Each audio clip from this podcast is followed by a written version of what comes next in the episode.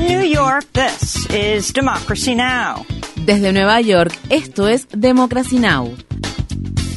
Democracy Now! es un noticiero internacional de radio y televisión que se transmite desde Estados Unidos a través de Internet en democracynow.org.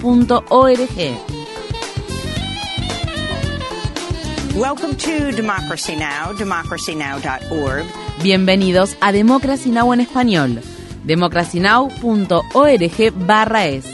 El informativo de Guerra y Paz con Amy Goodman.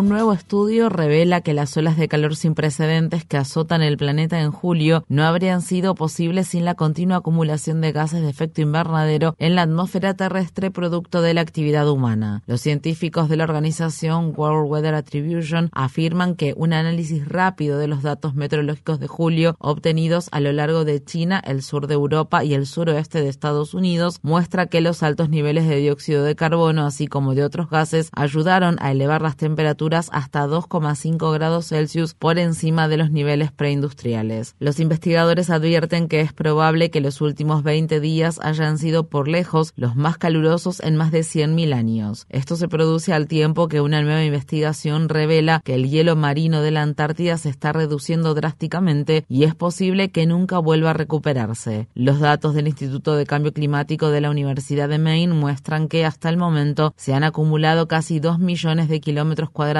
menos de hielo marino en lo que va de la temporada de invierno del hemisferio sur en comparación con cualquier año anterior. En Suecia, la activista contra el cambio climático Greta Thunberg fue detenida mientras participaba el lunes de una protesta no violenta de desobediencia civil frente a una terminal petrolera de la ciudad sureña de Malmo. La detención de Thunberg se produjo apenas unas horas después de que un tribunal sueco la multara por desobedecer a la policía durante una protesta que se llevó a cabo en junio en la misma terminal petrolera. Thunberg calificó sus reiteradas protestas como un acto de autodefensa contra el veloz agravamiento de la catástrofe generada por el cambio climático.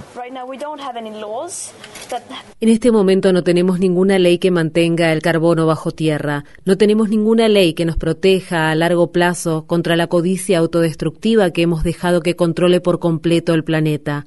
Hay que cambiar las leyes. Sabemos que no podemos salvar el mundo siguiendo las reglas ya que las reglas tienen que cambiar.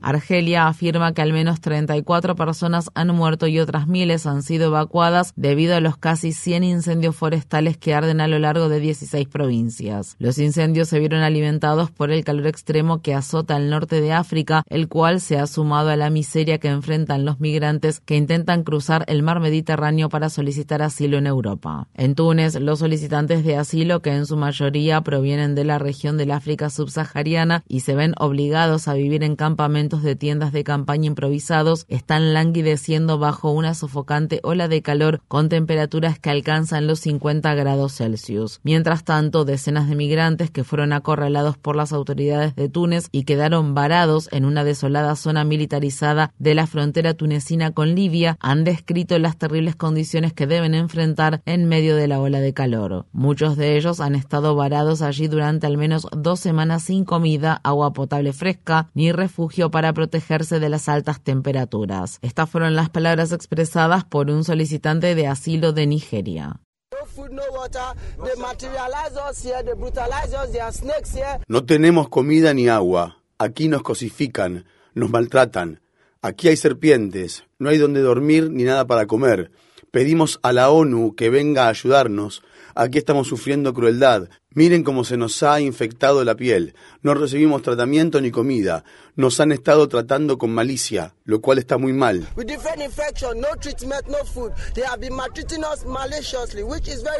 El gobierno de Biden presentó el lunes una demanda contra el gobernador republicano del estado de Texas, Greg Abbott, debido a los barriles envueltos en alambre de púas que dicho estado colocó a lo largo del río Bravo para impedir que los solicitantes de asilo lo crucen. La demanda fue presentada después de que Abbott ignorara una solicitud del Departamento de Justicia para retirar los barriles flotantes y se comprometiera a luchar en la corte para mantenerlos en su lugar. Decenas de migrantes, incluidos menores de edad, han sufrido heridas graves por los cortes que le efectuaron los alambres de púas que a menudo están bajo el agua y no son visibles. La sofocante ola de calor que azota Texas también ha sido mortal para los migrantes que cruzan la región. Un informante reveló recientemente que los funcionarios fronterizos de Texas recibieron la orden de no proporcionarles agua potable a los migrantes, incluso en medio del calor brutal que abraza la región. Los legisladores israelíes han aprobado un controvertido proyecto de ley que limita las potestades de la Corte Suprema al impedir que pueda bloquear las decisiones gubernamentales que considere irrazonables. El proyecto de ley forma parte de un conjunto más amplio de reformas judiciales impulsadas por el primer ministro israelí Benjamín Netanyahu que han desencadenado meses de protestas sin precedentes.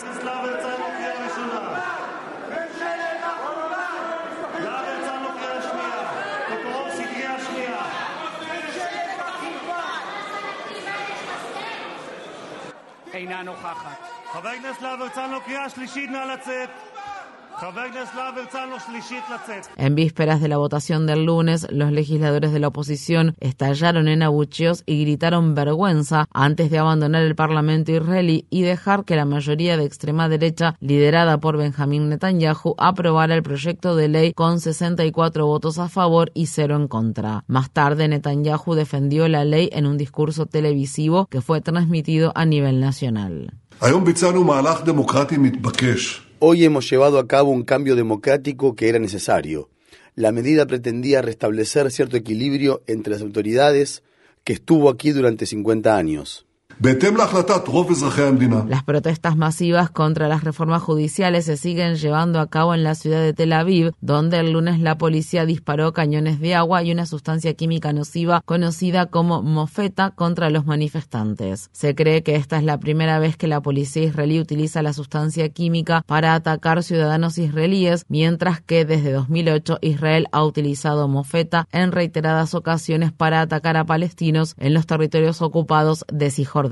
Mientras tanto, las Fuerzas Armadas israelíes afirman haber matado a disparos a tres palestinos en la ciudad cisjordana de Naplusa. Asimismo, 17 palestinos fueron detenidos durante operaciones militares nocturnas. Para obtener la información más reciente sobre lo que sucede en Israel, visite nuestro sitio web democracynow.org/es. En Sudán, los oficiales del ejército rechazaron el lunes una propuesta de Kenia de enviar fuerzas de paz de África Oriental, ya que otras iniciativas de mediación por parte de países de la región y de otras regiones para poner fin a la violencia en la que se ve sumido el país africano también han fracasado. Mientras tanto, los combates entre el ejército de Sudán y el grupo paramilitar Fuerzas de Apoyo Rápido se siguieron intensificando al tiempo que el domingo se cumplieron 100 días de guerra. En Rusia, funcionarios del Kremlin afirman que el lunes Ucrania realizó un ataque con drones contra dos edificios que se encuentran ubicados cerca de la sede principal del Ministerio de Defensa en Moscú. El ataque se produjo después de que un dron ucraniano destruyera el sábado un depósito de municiones ubicado en el territorio anexado por Rusia de Crimea. Rusia bombardeó con aviones no tripulados una localidad del sur de Ucrania que se encuentra ubicada a orillas del río Danubio y destruyó una infraestructura de almacenamiento de granos. El ataque con drones ocurrió a unos 300 metros de la frontera de Ucrania con Rumania, un país miembro de la OTAN que Estados Unidos y otros miembros de la alianza militar se han comprometido a defender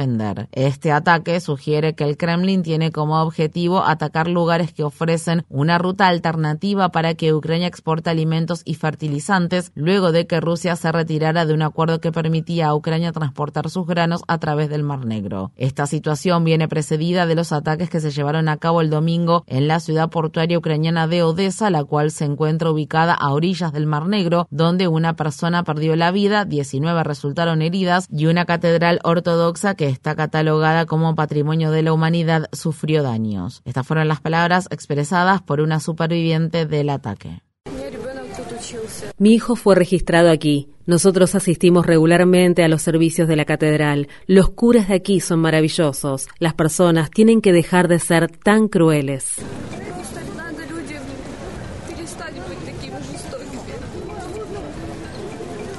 La policía guatemalteca realizó el viernes un allanamiento en las oficinas del Partido Progresista Movimiento Semilla, al tiempo que el candidato presidencial de dicho partido, Bernardo Arevalo, se pronunciaba duramente contra la Fiscalía General por la medida espuria e ilegal y la persecución política que lleva a cabo. Desde que obtuvo el segundo lugar en las elecciones que se celebraron en junio, el Partido Anticorrupción Movimiento Semilla y Bernardo Arevalo han sido objeto de ataques por parte de la candidata favorita para ganar las elecciones presidenciales, la ex primera dama Sandra Torres y sus aliados que cuentan con el respaldo de las élites empresariales y políticas de Guatemala. Las elecciones de segunda vuelta entre Torres y Arevalo están previstas para el 20 de agosto. Un conductor de camiones del estado de Arkansas que fue filmado agrediendo a un agente de policía durante la insurrección del 6 de enero de 2021 en el Capitolio de Estados Unidos fue condenado el lunes a 52 meses de prisión en una cárcel federal. Las imágenes del video del incidente muestran a Peter Steiger observar cómo los agitadores atacaban una línea policial y arrastraban al agente del Departamento de Policía Metropolitana, Blake Miller, hacia la multitud donde Steiger le golpeó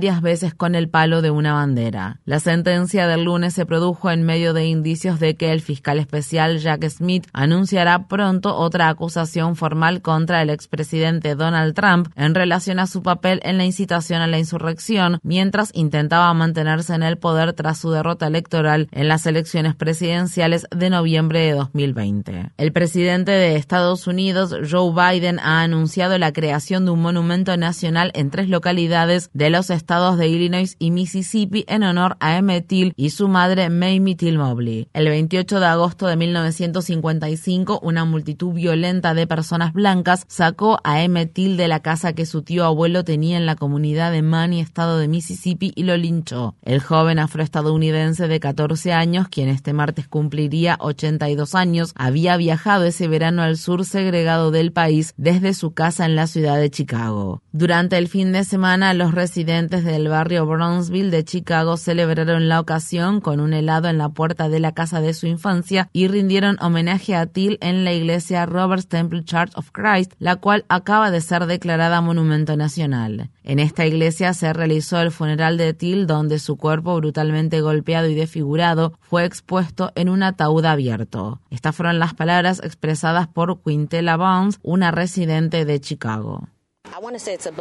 Quiero decir que esto es una bendición, porque muchas veces quieren borrar los hechos que les ocurrieron a los afroestadounidenses, pero no se puede borrar un sitio emblemático.